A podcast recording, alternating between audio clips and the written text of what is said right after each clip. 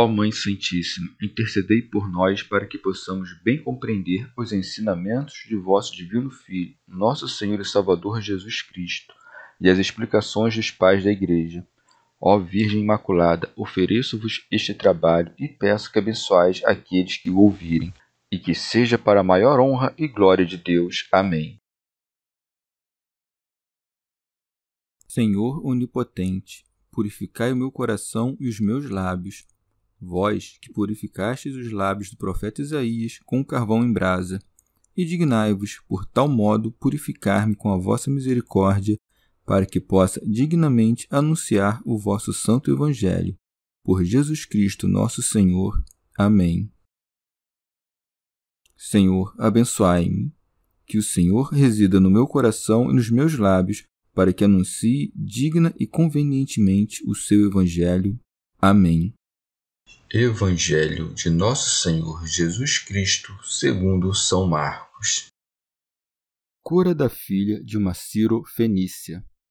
Saindo dali, foi para o território de Tiro e Sidônia. Entrou numa casa e não queria que ninguém soubesse, mas não conseguiu permanecer oculto. Pois logo em seguida, uma mulher, cuja filha tinha um espírito impuro, ouviu falar dele. Veio e atirou-se a seus pés a mulher era grega, Ciro-fenícia de nascimento, e lhe rogava que expulsasse o demônio para fora de sua filha. Jesus disse-lhe: Deixa que primeiro os filhos se saciem, porque não é bom tirar o pão dos filhos e atirá-lo aos cachorrinhos. Mas ela, respondendo, disse-lhe: É verdade, Senhor, mas também os cachorrinhos comem debaixo da mesa as migalhas dos filhos. E ele lhe disse: Pelo que disseste, vai, o demônio saiu da tua filha. Ela voltou para casa e encontrou a criança atirada sobre a cama, e o demônio tinha ido embora. Comentários dos Pais da Igreja Teofilacto Diócrida Depois de ensinar sobre os alimentos e vendo que os judeus eram incrédulos, o Senhor entra nos territórios dos gentios com efeito, sendo os judeus infiéis, a salvação se volta para os gentios, razão pela qual se segue. Saindo dali, foi para o território de Tiro e de Sidônia. Pseudo Crisóstomo Tiro e Sidônia eram os territórios dos cananeus. Veio, pois, o Senhor a eles não como aos parentes, mas aqueles que não tinham nada em comum com os ancestrais, aos quais a promessa foi feita e por isso veio de tal modo que sua chegada a Tiro e Sidônia não fosse visível. Por isso se segue. Entrou numa casa e não queria que ninguém soubesse, pois ainda não chegara o tempo de residir com os gentios e conduzi-los à fé. O tempo devido para isso era depois da cruz e da ressurreição. Teofilacto Diócrida ou ali entrou as ocultas para que os judeus não tomassem ocasião de atacá-lo, por ter passado para os povos impuros. Segue-se, mas não conseguiu permanecer oculto. Pseudo Agostinho. Se ele quis e não pôde, parece que sua vontade é fraca. Mas é impossível que a vontade do Salvador não se cumpra, nem pode ele querer o que sabe que não deve ocorrer. Por essa razão, deve-se dizer que ele quis o que ocorreu. Deve-se advertir, no entanto, que isto ocorreu nos territórios dos gentios, onde ainda não havia chegado o tempo de pregar. Mas não receber os que espontaneamente vinham em direção à fé seria algo odioso. Assim, pois, aconteceu que o Salvador não foi exposto pelos discípulos, mas sim por outros que ouviram entrar numa casa, e soube-se que ele ali estava. Não quis, pois, ser anunciado pelos seus, mas quis ser buscado, e assim aconteceu. São Beda, tendo entrado na casa, ordenou aos discípulos que não revelassem quem ele era a ninguém naquela região desconhecida, para que aqueles a quem havia conferido a graça de curar os enfermos aprendessem com seu exemplo a recusar o quanto pudessem a glória do favor humano na exibição dos milagres, mas a não interromper as piedosas obras da virtude quando a fé dos bons merecesse que isto fosse feito, ou quando a infidelidade dos maus os compelisse a tanto. Pois ele próprio tornou pública a sua entrada naquela casa à mulher gentia e a quem quis. Pseudo Agostinho. Em seguida, a mulher cananeia, ouvindo sobre ele, entrou em sua direção, e se não tivesse se lançado aos pés de Deus, não alcançaria o benefício dos judeus. Sobre ela, segue o evangelista. Pois logo em seguida, uma mulher cuja filha tinha um espírito impuro ouviu falar dele, veio e atirou-se a seus pés. Pseudo Crisóstomo. Com isto, quis o Senhor mostrar aos discípulos que abriu também aos gentios a porta da salvação.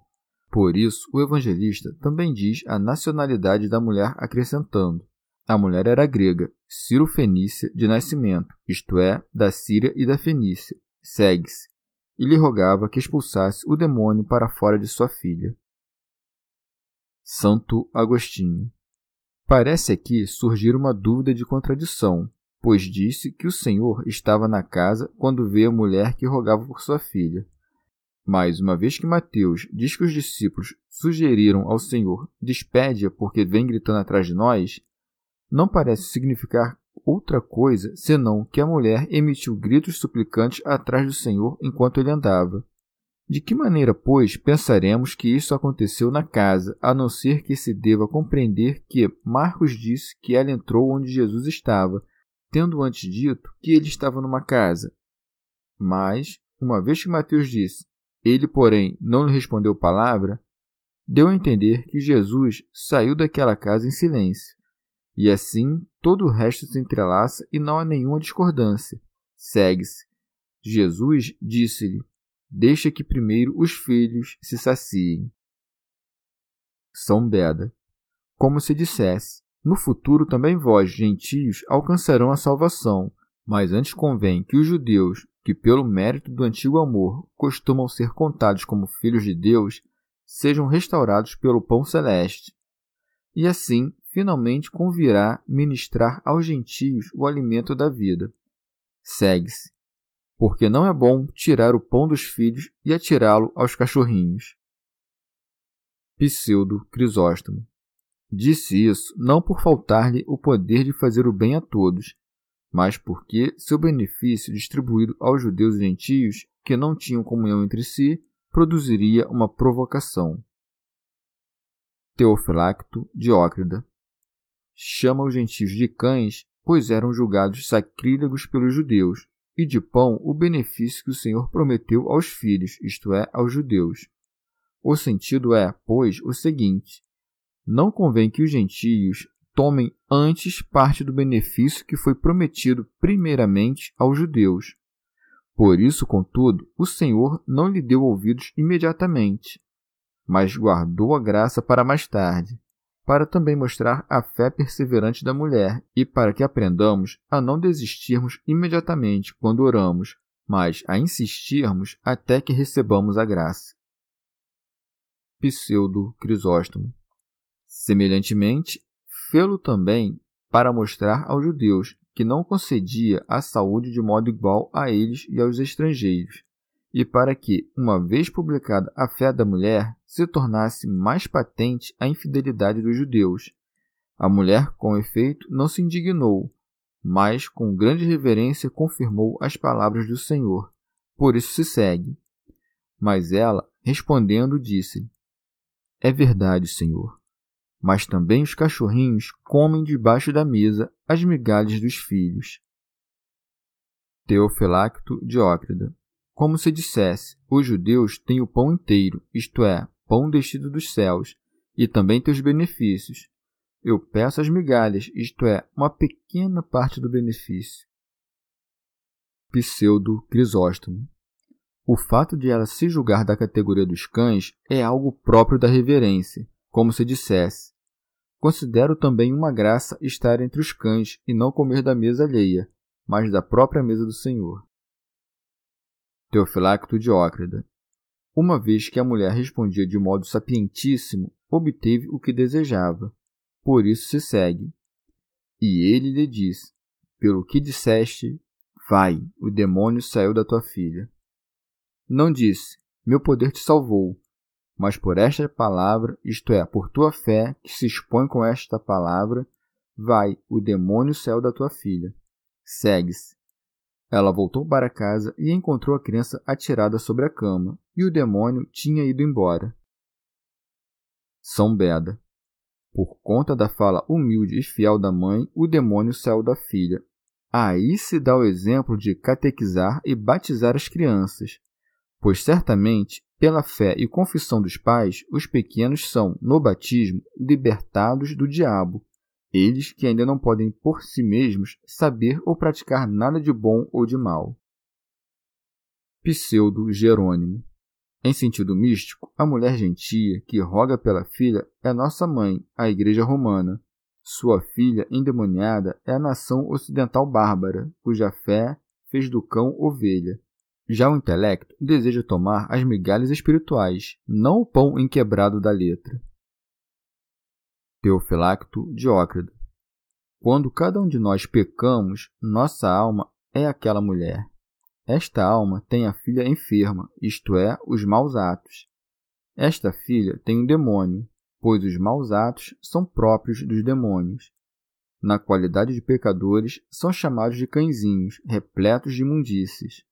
Razão pela qual não somos dignos de receber o pão de Deus, ou de tornarmos-nos partícipes dos imaculados mistérios de Deus. Se, no entanto, pela humildade tomamos conhecimento de que nós mesmos somos cãezinhos e confessamos nossos pecados, então a filha, isto é, o mal agir, será curada. Chegamos ao fim de mais um dia de comentários da Catena Áurea. Muito obrigado por ficarem até aqui, que Nossa Senhora derrame suas graças sobre nós e até amanhã.